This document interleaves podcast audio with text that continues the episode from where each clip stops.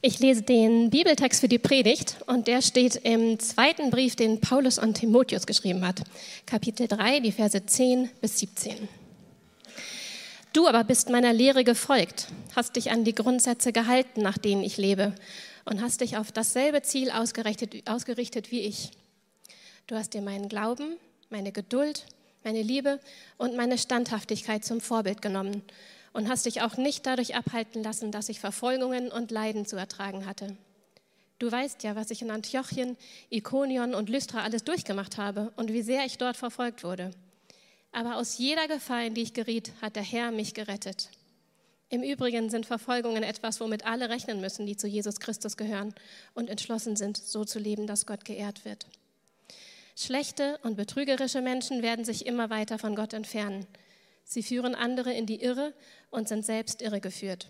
Du jedoch sollst an der Lehre festhalten, in der du unterwiesen worden bist und von deren Glaubwürdigkeit du dich überzeugen konntest. Du kennst ja die, die dich gelehrt haben und bist von Kind auf mit den heiligen Schriften vertraut, aus denen du alle Wegweisung bekommen kannst, die zur Rettung nötig ist. Zur Rettung durch den Glauben an Jesus Christus. Denn alles, was in der Schrift steht, ist von Gottes Geist eingegeben und dementsprechend groß ist auch der Nutzen der Schrift.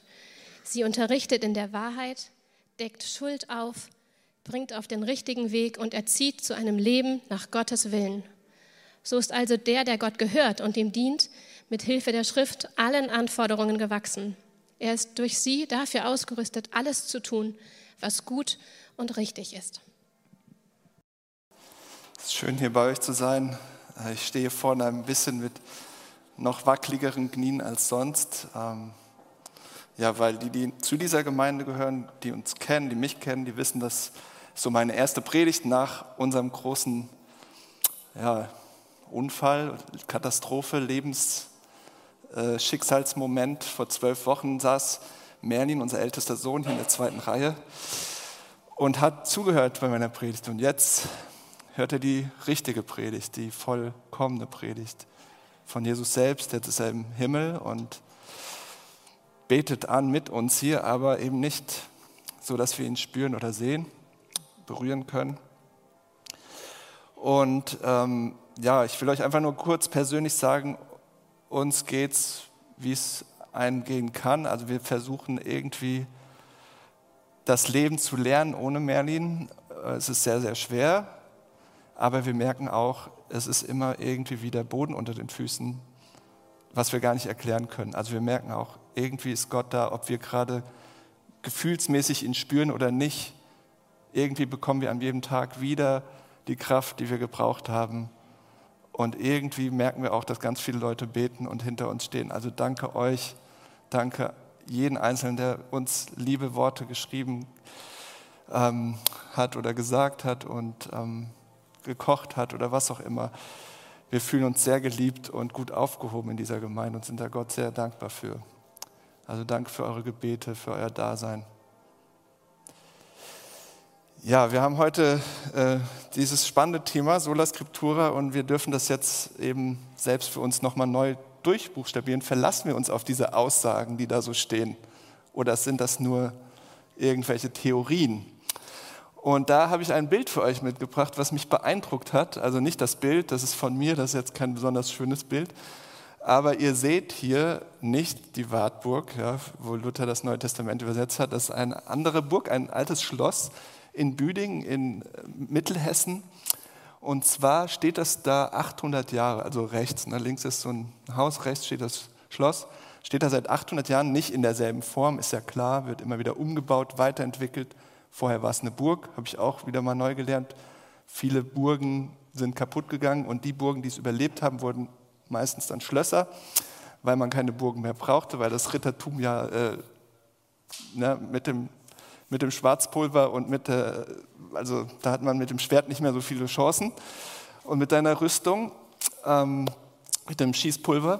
Und dann ist es auf jeden Fall so, dass diese dieses Schloss früher eine Burg war, die von den Staufern gebaut wurde. Also Staufern, das Adelsgeschlecht, Kaisergeschlecht, der bekannteste, der mit dem roten Bart, Friedrich Barbarossa. Und seit 800 Jahren steht nicht dieses, Gebäude, was wir da sehen, alles, der Turm wurde später gebaut, aber steht das Fundament. Deswegen gibt es dieses Schloss noch, weil das Fundament seit 800 Jahren in ein Sumpfgebiet gebaut wurde. Also entweder standen Burgen auf Bergen, ja, sehen wir öfter, oder im Sumpf, weil man sie dann besser verteidigen konnte. Und in diesem Sumpfgebiet wurden Holzpfähle reingerammt. Und auf diesen Holzpfählen steht diese Burg, dieses Schloss seit 800 Jahren. Das, ich fand das sehr beeindruckend. Und dann hat die, äh, die die Führung gemacht, hat uns gesagt, wenn da so ein bisschen zu viel Sauerstoff rankommt, bricht das ganze schöne Ding leider zusammen. Ja, aber weil das halt die ganze Zeit so im Wasser vollgetränkt ist, das Holz, und weil das dort ähm, von, von, von ja, Witterung, von Luft, von Sauerstoff geschützt ist, hält dieses Fundament. Und ähm, warum ich das erzähle, weil ich glaube, dass das richtige Fundament entscheidend ist für das, was du so aufbaust. Und ich glaube das nicht nur, sondern die Leute, die Ingenieure, die Leute aus dem Bauwesen, die wissen das. Ja, wenn du mal ein Haus gebaut hast, weißt du das. Das Fundament ist entscheidend, ob das tragfähig ist, was du da drauf aufbaust. Und ich glaube, das gilt nicht nur für das Bauwesen und für Ingenieure, sondern ich glaube, es gilt für unser ganzes Leben und vor allem für, auch für uns als Kirche.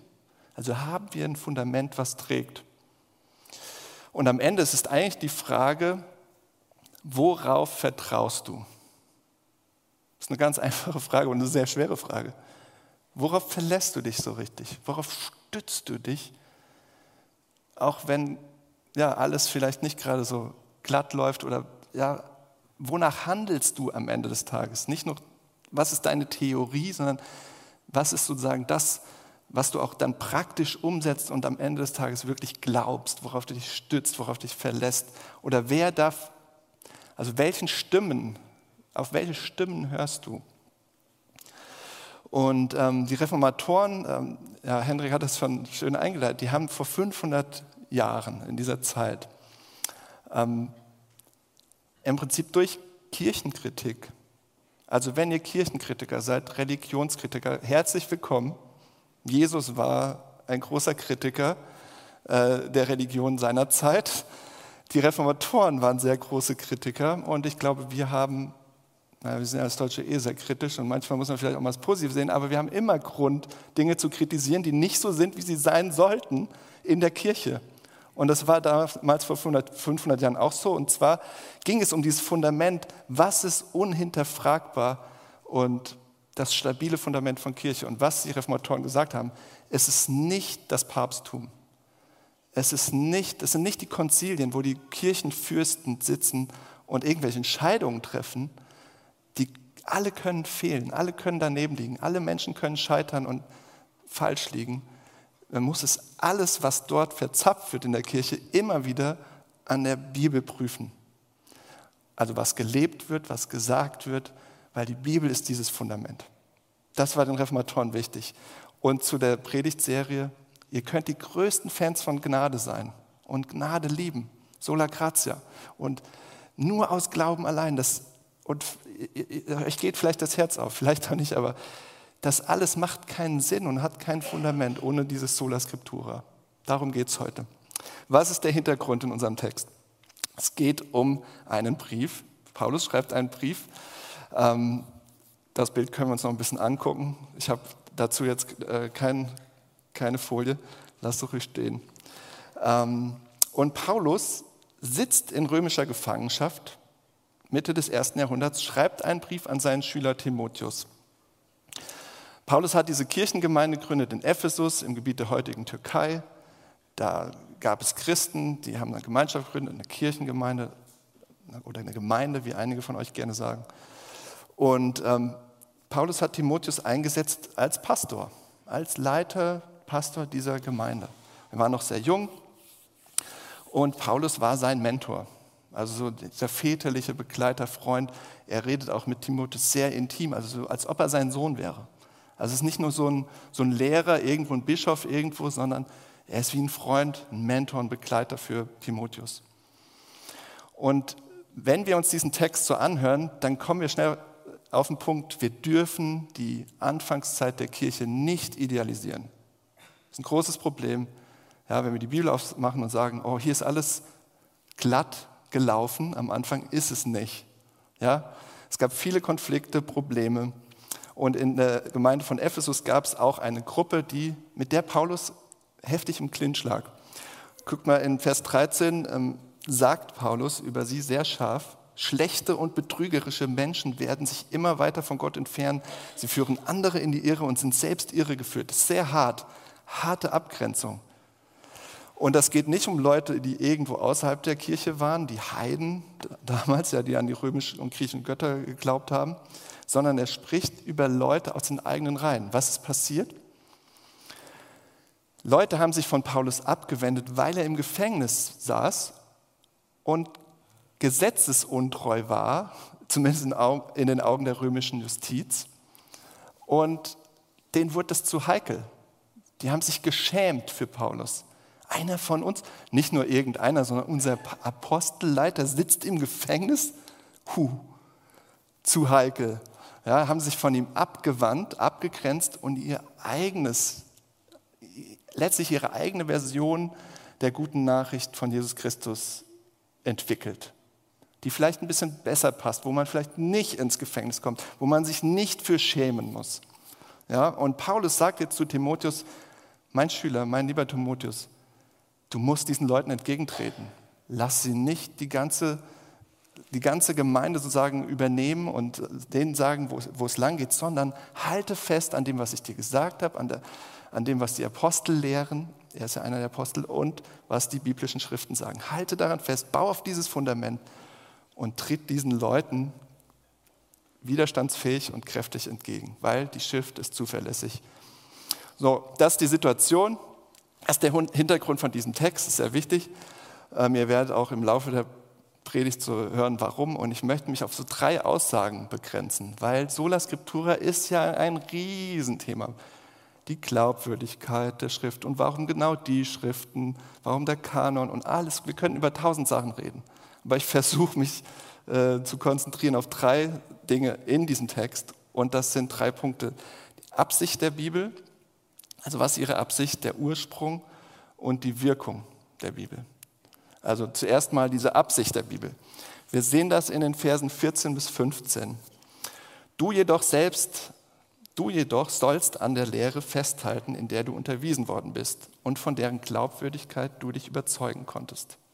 Du kennst ja die, die dich gelehrt haben und bist von Kind auf mit den heiligen Schriften vertraut, aus denen du alle Wegweisung bekommen kannst, die zur Rettung nötig ist, zur Rettung durch den Glauben an Jesus Christus. Worüber spricht Paulus, wenn er über diese heiligen Schriften spricht? Wenn er sagt heilige Schrift. Damals, in dieser Zeit, Mitte des ersten Jahrhunderts, gab es kein Neues Testament. Das ist ja auch erst entstanden. Ja? Die Christen hatten nicht die Bibel, wie wir sie heute hatten, sondern sie hatten das Alte Testament, also diese fünf Bücher Mose, die prophetischen Schriften, die anderen Schriften, die, ähm, dieses ganze Alte Testament, was wir heute haben, hatten die schon. Das war ihre Bibel. Und das Neue Testament ist erst nach und nach entstanden. Ja, das war ein, ein Prozess. Also Briefe wie von Paulus oder von anderen Aposteln wie Petrus oder die Evangelientexte, ja, die sind geschrieben worden zu dieser Zeit, Mitte des ersten Jahrhunderts. Da sind sich Historiker auch einig, das war nicht irgendwie 500 Jahre später, als das Christentum äh, Staatsreligion war, sondern es war ziemlich früh, im ersten Jahrhundert sind die entstanden, diese Schriften. Könnt ihr auch nachlesen, könnt ihr nachprüfen. Ähm, da können wir heute nicht drauf eingehen, aber ähm, Wichtig war, dass die Apostel direkte Augenzeugen von der Auferstehung von Jesus waren, also dass sie halt glaubwürdige Lehrer waren der, des Evangeliums, dass sie Augenzeugen der Auferstehung von Jesus waren und dass sie halt von Jesus selbst unterrichtet wurden. Ja, dass sie seine Lehre in Anspruch genommen haben, dass sie sein Wirken mit eigenen Augen gesehen haben, sein Tod, seine Auferstehung. Paulus ist so eine besondere Geschichte, ist auch eine andere Geschichte, wo wir jetzt nicht drauf eingehen, da kam später hinzu, aber ursprünglich hat sich Jesus halt diese zwölf ausgesucht, seine engsten Vertrauten, sie gelehrt, ihnen alles beigebracht und mit ihnen gelebt. Und ähm, letztlich waren die neutestamentlichen Schriften, ähm, kamen sozusagen in die Bibel, wenn sie glaubwürdig von den Aposteln selbst verfasst wurden oder vom Inhalt, also so wie Lukas der Arzt, der die Apostel befragt hat und benutzt hat als Augenzeugen, um zu sammeln das Material. Also es ging sagen um die Autorenschaft und die Quellen. Ja, wichtiger Punkt. Welche Quellen sind denn zuverlässig? Und die Bibel, die Heilige Schrift, wenn wir sie uns heute angucken, ist eine Einheit aus verschiedensten Büchern. 66 unterschiedlichste Gattungen. Ja, ihr findet da wirklich Erzähltexte, Gesetzestexte, ähm, Poesie, Weisheitsliteratur, Briefe, also ganz unterschiedliche Gattungen, unterschiedlichste Autoren, wirklich vom Bauern und Fischer bis hin zum König und äh, Gelehrten und also wirklich die ganze Bandbreite an Autoren und aus unterschiedlichsten Zeiten, Jahrhunderten, kulturellen Hintergründen, ähm, unterschiedlichen Jahrtausenden sogar. Und das, was ich jetzt, da könnte man so viel drüber sagen, aber was jetzt den Punkt nicht machen will, ist, das Besondere und das Wunder der Bibel ist, sie ist eine Einheit.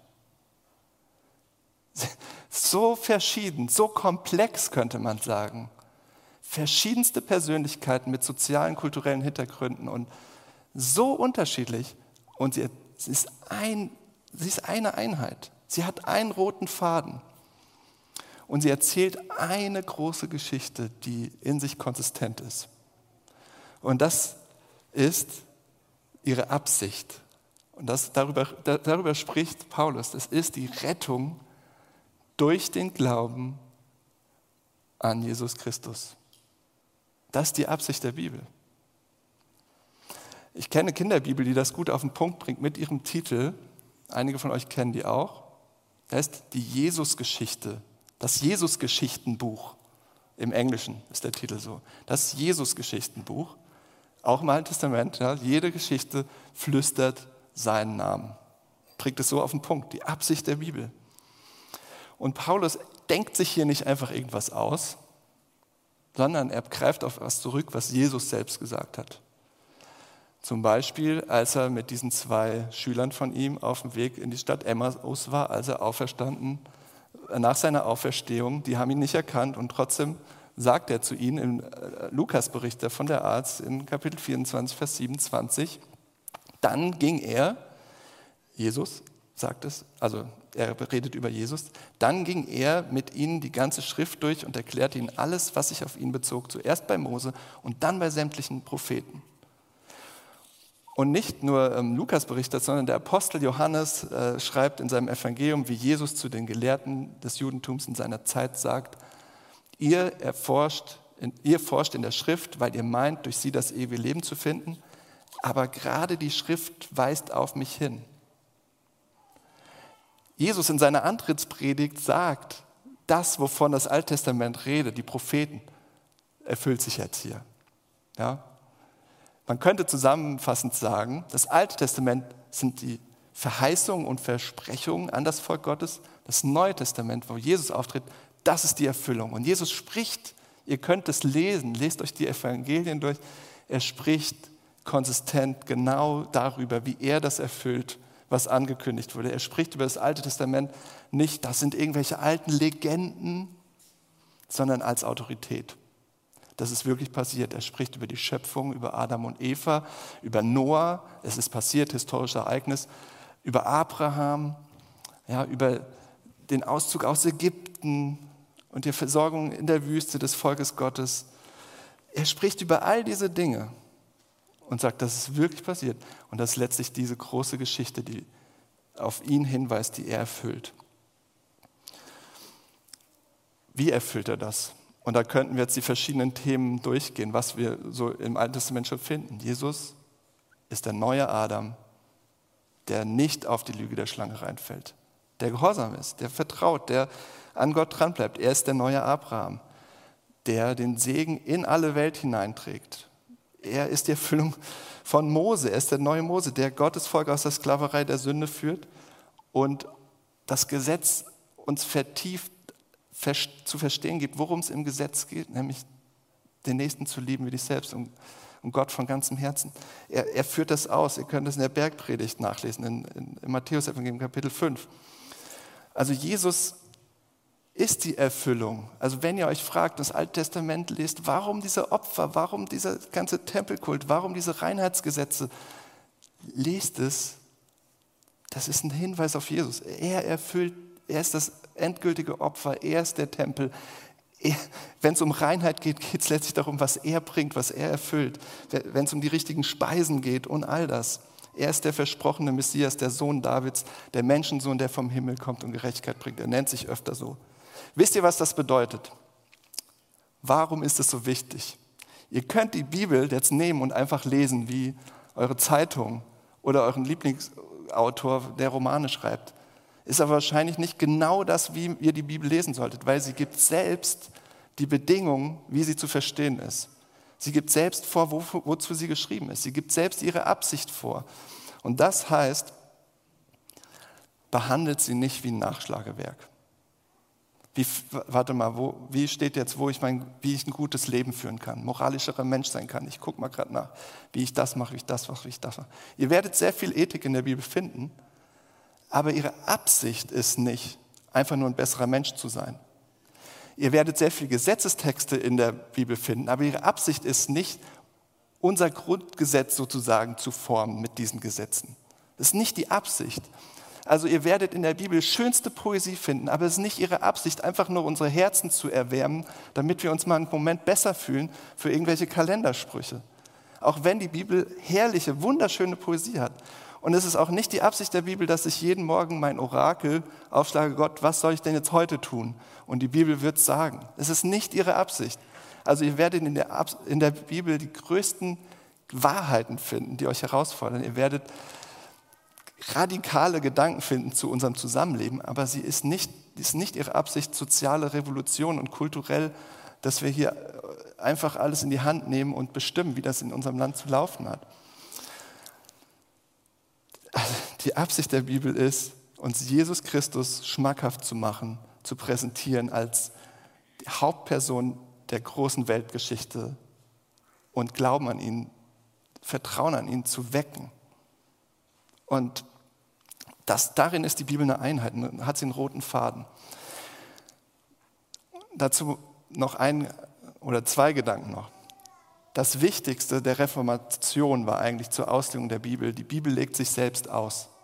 Es kommt kein Papst, es kommt kein Bischof, es kommt kein Pastor, der sagt, so und so müsst ihr es machen, ich gebe euch die Regel, sondern ihr nehmt die Bibel und haltet die verschiedenen Aussagen gegeneinander. Also ihr müsst die Bibel als ganzes Buch lesen. Ihr könnt nicht nur euch rauspicken, was euch gefällt und ich mag nur diese Aussagen und die finde ich ganz schrecklich, sondern ihr nehmt die Bibel als Ganzes und nimmt die hellen Stellen, die klaren Stellen, die verständlichen Stellen und beleuchtet damit die Stellen, die schwer zu verstehen sind. Also die Reformation hat uns gute Grundlagen gegeben, die Bibel zu lesen als Ganzes, als Einheit. Also nicht nur die, die, die Lieblingsstellen, sondern nimmt es als Ganzes und lest es im Kontext. Oh, das ist ein wichtiges Wort. Kontext. Mein Professor hat immer gesagt, Kontext ist King. Das hört sich ein bisschen komisch an, ich weiß, so Deutsch-Englisch, aber der Zusammenhang der Aussage ist entscheidend. Was steht vorher, was steht nachher? Was steht in dem Brief?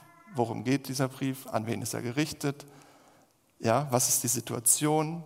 Lest euch nicht nur einen Brief durch, sondern die verschiedenen Briefe und das Neue Testament und auch das Alte Testament. Ich weiß, es ist ein bisschen Arbeit, aber stellt Fragen an diese Texte und stellt den Zusammenhang her, weil Ihr könnt alles mit der Bibel machen, wenn ihr einfach eine Aussage irgendwo rausreißt. Wisst ihr, wer darin gut ist? Der Teufel, Satan. Als er Jesus versucht, zitiert er die Bibel.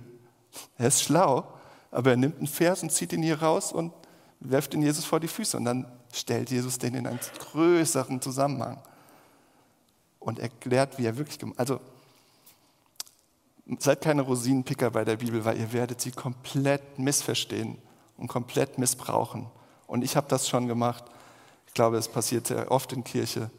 Man macht das sehr leicht und sehr schnell. Also sie ist eine Einheit und das bedeutet bei so einem großen Buch, es fordert ein bisschen Fleiß und Mühe, das zu lesen.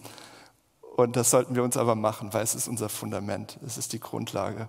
Und wir treffen darin Gott selbst. Und das ist der zweite Gedanke, die Ursprung, der Ursprung ja, der Schrift. Vers 16.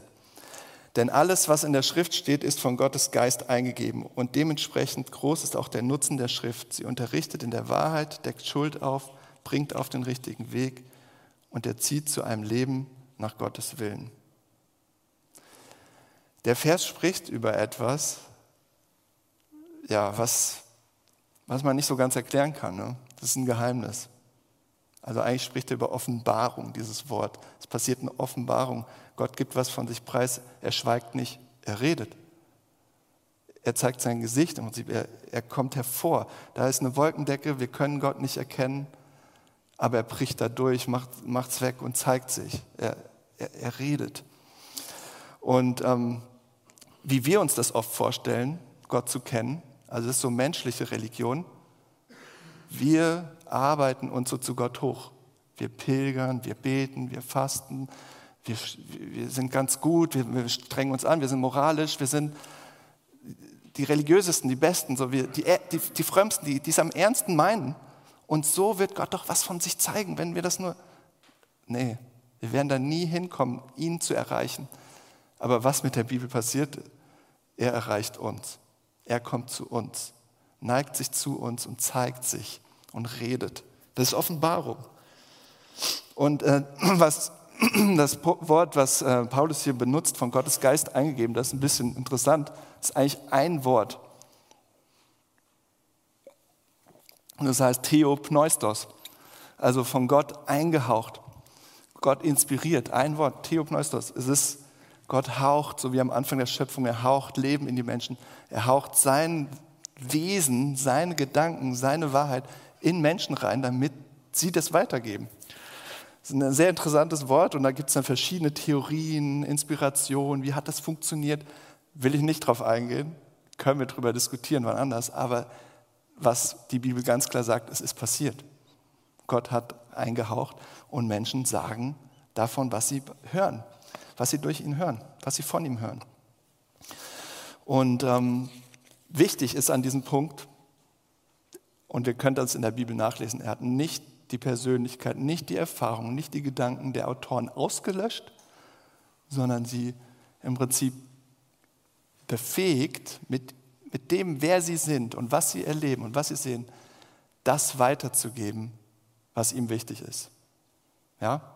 Also wir sehen verschiedene Schreibstile in der Bibel, im Neuen Testament verschiedene Arten von Griechisch, einfacheres und schwierigeres. Wir sehen verschiedene Sprachen, verschiedene Bilder, die Eigenarten, die Autoren benutzen, Eigentümlichkeiten, verschiedene Genres, wie gesagt, Gattungen. Also es wird nicht gelöscht und Gott kommt einfach und sozusagen das Buch fällt nicht vom Himmel, so, sondern durch die Menschen, die, die Gott inspiriert, ähm, denen er seinen Geist einhaucht und seine Gedanken einigt. Und ähm, nicht nur Paulus sagt das, sondern Petrus sagt es auch. Sein Apostelkollege spricht von einem ähnlichen äh, ja, Gedanken in seinem zweiten Brief, Kapitel 1, Vers 20 bis 21. Keine einzige prophetische Aussage der Schrift ist das Ergebnis eigenmächtiger Überlegungen des jeweiligen Propheten. Anders gesagt, keine Prophetie hat je ihren Ursprung im Willen eines Menschen gehabt.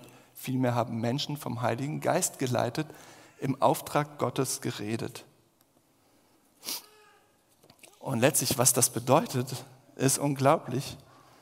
Wir können mit Gott in ein Gespräch gehen dem Schöpfer der Welt, dem Herrn aller Dinge, dem Allmächtigen, Ewigen. Ihr könnt mit ihm anfangen zu reden. Wie? Ihr macht die Bibel auf und hört ihm mal zu. Das geht. Das ist nicht nur eine Theorie, es ist möglich. Ist natürlich die Frage, uh, wie können wir uns das vorstellen? Ich finde, einen Pastor und Autor hat das gut ausgedrückt, der heißt Eugene Peterson. Habe ich nicht abgedruckt, das, oder seht ihr jetzt nicht das Zitat, deswegen müsst ihr zuhören. Wir schlagen dieses Buch auf und stellen fest, dass es uns auf jeder Seite überrumpelt und überrascht und uns in seine Realität hineinnimmt, uns hinzuzieht zur Gemeinschaft mit Gott zu seinen Bedingungen. Und das ist was, was wir nicht unbedingt mögen, oder?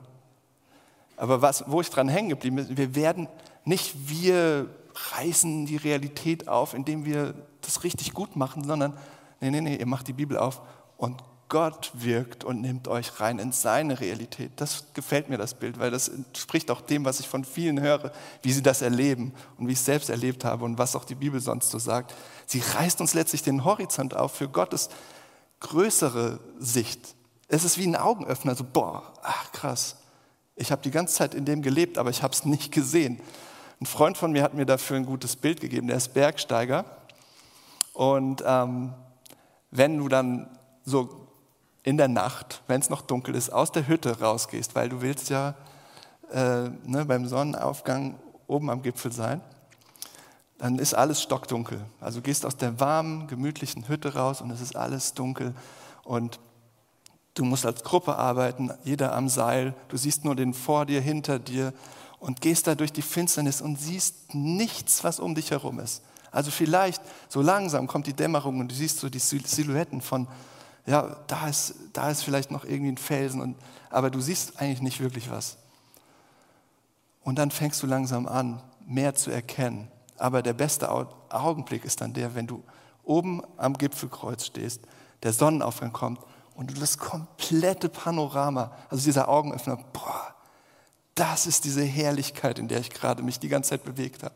Dieses komplette Panorama, diese Aussicht, diese Perspektive. Und das ist, was eine Begegnung mit Gott bewirkt. Ihr kriegt auf einmal die Augen aufgemacht, den Horizont aufgerissen von eurer kleinen Sicht und kriegt auf einmal was von Gottes Sicht mit. Und denkt, boah, erstaunlich. Und wenn die Bibel Gottes Wort ist, ihr müsst es selbst prüfen. Guckt mal, Paulus sagt, Timotheus musste selbst sie als zuverlässig also er muss es selbst herausfinden, dass sie zuverlässig ist, dass sie glaubwürdig ist. Ich kann euch noch so viel erzählen, ihr müsst es selbst prüfen. Das kann ich für euch nicht prüfen. Ihr müsst selbst euch auf den Weg machen, wie ihr mit der Bibel, die selbst lesen, euch selbst mit den Aussagen auseinander. Ist sie wirklich glaubwürdig? Ist sie wirklich? Wenn ihr Hilfe braucht, fragt nach Hilfe, aber ihr müsst selbst zu dieser Überzeugung kommen, sie trägt. Und wenn sie das ist, wenn sie das Fundament ist, dann können ihre Aussagen niemals in meine aktuelle Erfahrungswelt passen. Niemals. Das muss mich herausfordern, das muss mich aufrütteln, das muss mich verändern, das muss reiben und kantig sein und stören an manchen Punkten, weil es nicht passen kann, weil ich diesen ganzen großen Horizont von Gottes Perspektive doch nicht habe. also ich bin Mensch, ich bin begrenzt, ich habe meine Erfahrung von einem westlichen Europäer, Mitteleuropäer im ja, Millennial, was weiß ich, sucht euch aus, so weiß, Anfang 40. So, ich habe meine Sicht. Ich kann doch nicht behaupten, ich lese jetzt Gottes Wort und das geht voll in mir auf und ah, das wird mir immer gut tun und das ist immer so passt form, genau passend für mich. Guck mal, das ist echt wichtig. Das ist richtig wichtig. Es gibt Orten und Zeiten in dieser Welt, Kulturen, wo bestimmte Aussagen ein Affront sind. Ihr dürft es niemals sagen. Deine Feinde zu lieben und jedem zu vergeben, egal was euch angetan hat, ist Schwäche. Es ist keine Ehre zu haben, es ist eine Schande, das zu verlangen. Es gibt, es ist ein Tabu. Und dann gibt es Zeiten und Orte und Kulturen, wo andere Stellen und andere Aussagen der Bibel zutiefst verstörend und aufrüttelnd sind. Ja, wo man sagt, was? So eine Sexualethik, wie wir sie in der Bibel finden, das ist doch antik. Das können wir doch heute nicht. Ich weiß, darüber gibt es Stellen, wo man darüber diskutieren muss. Aber Leute, ihr könnt nicht erwarten, dass wir in der Bibel das finden, was wir immer gerne hätten. Es gibt eine Studie der Universität Konstanz aus letztem Jahr ähm, aus 2022 und die haben herausgefunden oder also letztlich ähm, eine Umfrage gemacht, was ähm, Informationen in den Augen der Befragten vertrauenswürdig macht anhand der Corona-Krise. Und das ist sehr interessant, weil sie haben dann herausgefunden, herausgefunden ja, die Leute prüfen, also die Befragten prüfen weniger die Qualität der Quelle oder die Seriosität der Quelle, Sie prüfen gar nicht nach, sondern die besteht, also was sie vorher gedacht haben, ja, was sie sich wünschen, was sie bestätigt finden, dem stimmen sie zu. Und das ist doch irgendwie ein Zeichen unserer Zeit, oder? Wollen wir alle in unserer Bubble bleiben? Wollen wir alle nur Selbstbestätigung? Ja, habe ich schon immer gewusst. Aber es ist ja meine Wahrheit. Ah, ich habe es doch vorher gesagt. So. Wollen wir uns wirklich eine eigene Realität konstruieren? Ich sage euch was, das ist das Ergebnis zu sagen, es gibt keine Wahrheit. Dann hat ja jeder die Wahrheit und dann können wir alle machen, was wir wollen und Donald Trump spielen und sagen, ich konstruiere mir meine Welt. Und das machen wir. Das ist dramatisch. Und wie oft behandeln wir die Bibel so und sagen, das ist meine Bibel, so lese ich meine Bibel, so habe ich sie immer erfahren. Oder finden das alles ganz schrecklich? Ja, weil es uns auch herausfordert, mal anders zu denken und unseren Horizont aufzureißen. Wenn wir mit einer vorgefassten Meinung an die Bibel rangehen, dann, sagen, dann spielen wir letztlich Gott. Und eigentlich wollen wir Gott domestizieren und sagen, hey, das ist wie mein Haustier, der soll so und so sein. Und das ist eine Anmaßung. Also öffne die Bibel, wenn du sie liest, und bitte den Heiligen Geist, dir die Augen zu öffnen für seine größere Realität, was er möchte, wer er ist. Und ich weiß, allein ist es fast unmöglich, deswegen, dass wir es eigentlich Kirche, Verbündete finden, mit denen wir das zusammentun, zu hören auf Gott, als Lernende sagen, Gott, was möchtest du uns sagen? Und da gibt es Schwierigkeiten, da gibt es Dinge, die müssen wir herausfinden, aber nicht uns anzumaßen, wir wir haben das alles schon vorher gewusst und verstanden und alles im Griff. Und dann merken wir, wie die Bibel verändert, wie Gottes Wort wirklich heilsam ist und neu macht und verändert. Und das ist der dritte Gedanke, die Kraft der Bibel. Nochmal Verse 16 und 17. Dementsprechend groß ist auch der Nutzen der Schrift. Sie unterrichtet in der Wahrheit, deckt Schuld auf, bringt auf den richtigen Weg und erzieht zu einem Leben nach Gottes Willen. So ist also der, der Gott gehört und ihm dient, mit Hilfe der Schrift allen Anforderungen gewachsen. Er ist durch sie dafür ausgerüstet, alles zu tun, was gut und richtig ist. Also wir haben am Anfang die Situation uns angeguckt. Ja, ist schon ein bisschen her, aber es gibt eine Situation, wo es echt Schwierigkeiten gibt. Und Paulus zu Timotheus sagt, halte fest an diesen guten Wahrheiten, an diesen guten Überzeugungen. Ja, gib nicht alles auf, nur weil da Leute laut schreien und weil die jetzt den ganzen Applaus kriegen, die anderen. Schmeiß nicht alles über Bord. Und er sagt aber, es geht nicht nur um Lehraussagen und Wahrheiten, sondern es geht um dein Leben. Also es geht um ein geformtes Leben von, von dem, was Gott sagt. Es geht nicht nur um Wissensvermittlung, sondern das sind Aussagen, die dein Leben formen, prägen, verändern, die ganze Zeit. Also man könnte sagen, die Bibel ist nicht nur zum Lesen da, sondern die ist zum Prägen da, zum Formen, zum, ja, dass sie uns erzieht auch. Und ähm, der Heilige Geist, wenn wir mal sagen, er war da bei der Inspiration und hat den Schreibern das eingegeben, was Gott möchte, dann ist auch er da, wenn wir das lesen, der uns das erklärt und der aber auch die Kraft hat, wirklich was zu verändern der mir nicht nur eine neue Theorie über irgendwas gibt, sondern der wirklich Kraft hat, weil Gottes Wort wirklich Kraft hat. Also wenn ihr das glaubt, die Bibel hat, also ist inspiriert von Gott und ist Gottes Wort. Guck mal, am Anfang sprach Gott, es werde Licht. Was ist passiert? Es wurde Licht. Das ist doch krass. Wenn, so eine, wenn Gott so eine Kraft hat, also wenn sein Wort diese Macht hat, wenn Jesus das Wort Gottes in Person zu dem Sturm sagt, sei still, und der Sturm ist ruhig, ist weg, ist alles Frieden. Oder er sagt zu dem Gelähmten, nimm deine Matte, steh auf und geh. Und er steht auf und geht. Oder er sagt, weißt du was, deine Sünden sind dir alle vergeben. Ich halte dir nichts mehr vor. Und es ist, es ist alles vergeben. Oder er sagt zu diesem kleinen toten Mädchen, steh auf, kleines Mädchen. Und sie steht auf.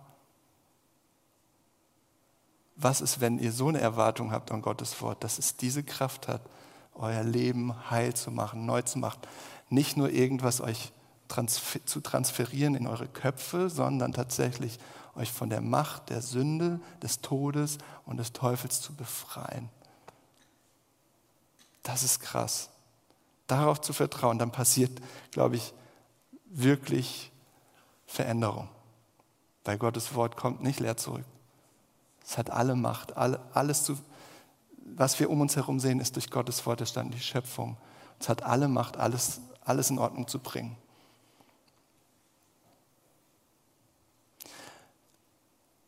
Ihr merkt schon, mich treibt da irgendwas um, aber ich frage mich das wirklich. Warum sollten Menschen, die auf die Autorität der Bibel vertrauen, alles beklatschen und toll finden, was um uns herum los ist? Alles, was Leute sagen, finden, empfinden, fühlen. Also, wir müssen ja nicht gleich Kulturpessimisten werden und alles blöd finden, ja? Aber wir müssen auch nicht wenn ich mich auf die Grundlage der Bibel berufe, alles toll finden, was so passiert und was Leute so sagen? Warum sollte ich dieselben Werte haben wie Menschen, die sagen, die Bibel ist ein Märchenbuch? Also da geht es um Wahrheit wirklich und worauf man sich stellt. Und ich sage euch, der Druck auf die Kirche und auf Christen wächst, grundlegende Überzeugungen aufzugeben, damit man denen entspricht, die am lautesten schreien. Und ich weiß auch, einige würden lieber mehr über Jesus reden als über die Bibel. Weil Jesus ist doch irgendwie so viel angenehmer. Oh, die Bibel ist so anstrengend. Aber Jesus, darüber, vergesst es. Es gibt kein Solus Christus, sola gratia, sola fide, ohne sola scriptura. Ihr sägt den Ast ab, auf dem ihr sitzt. Es wird zusammenfallen. Es gibt kein Fundament für Gnade, für Jesus. Welcher Jesus? Woher weißt du denn, wie Jesus ist, ohne dein Fundament, was die Bibel über ihn sagt? Und ich befürchte, wenn wir nur über Jesus reden und nicht über die Autorität der Bibel, haben wir am Ende einen Jesus, der so ist wie wir, wie wir es gerne hätten. Ein westlicher Jesus, relativistisch, für den alles fein ist, der nicht über Sünde redet, über Umkehr, Buße, Hölle, ähm, was er alles macht, ähm, in, in der Bibel zumindest. Und ähm, der kein Problem mit niemandem eigentlich hat. Also oh, ich, wir müssen da wirklich aufpassen, in welche Richtung wir uns bewegen, persönlich, aber auch als Kirche. Die Frage ist, willst du die Bibel wirklich aufmachen und wirklich hören, was Gott zu sagen hat? Oder willst du letztlich nur hören, was du selbst, siehst du es als Selbstaktualisierung? Also willst du wirklich Gott treffen oder willst du nur dich selbst treffen? Das ist eine ernste Frage, die ich mir auch stellen muss, wenn ich dieses Wort aufmache, dieses Wort Gottes.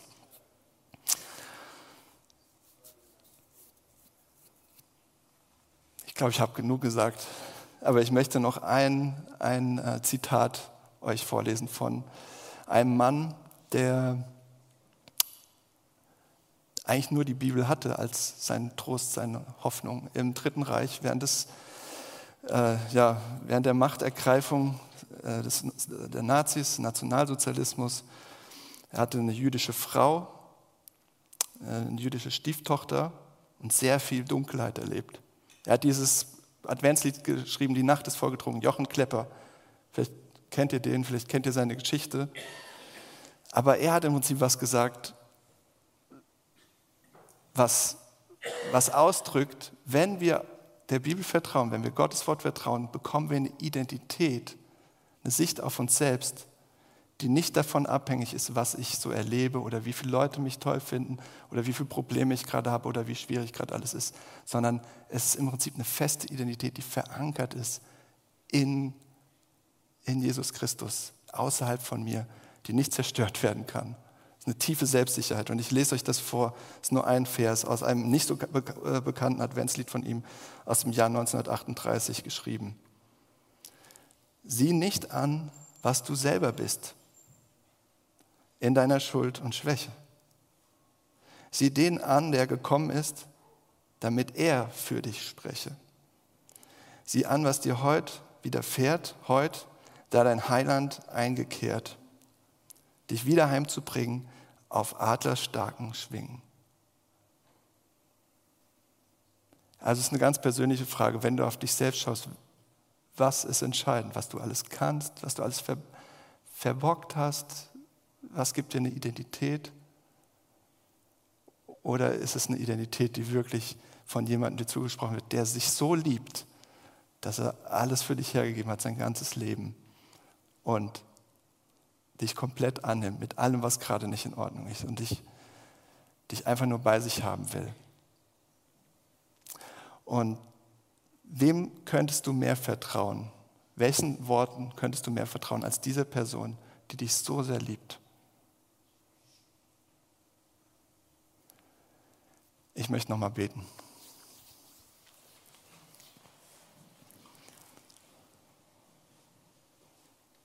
Ja, danke, lieber Vater, für dein Wort, dass du redest, dass du uns nicht im Dunkeln tappen lässt, wer du bist.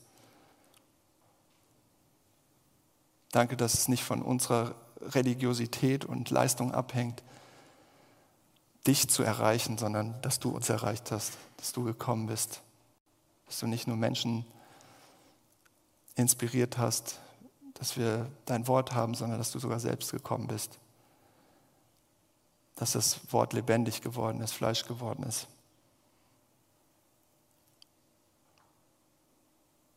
Ja, ich bitte dich, dass du uns wirklich aufwächst für deine größere Sicht der Dinge, für deine Realität.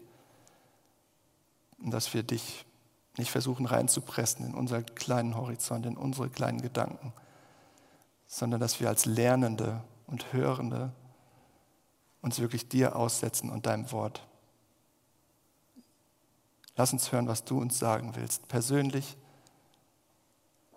in unseren Familien, in dieser Gemeinde. Lass uns wirklich deine Stimme hören. Wir brauchen dazu auch deinen Heiligen Geist, dass dein Wort lebendig wird in uns und uns formt und prägt zu Menschen, die lieben, die treu sind, die wahrhaftig sind, die mutig sind. Wir, wir können das nur, wenn wir, wenn wir dich haben und auf dich hören. Bitte mach du das in uns, forme uns durch dein Wort, das zuverlässig ist.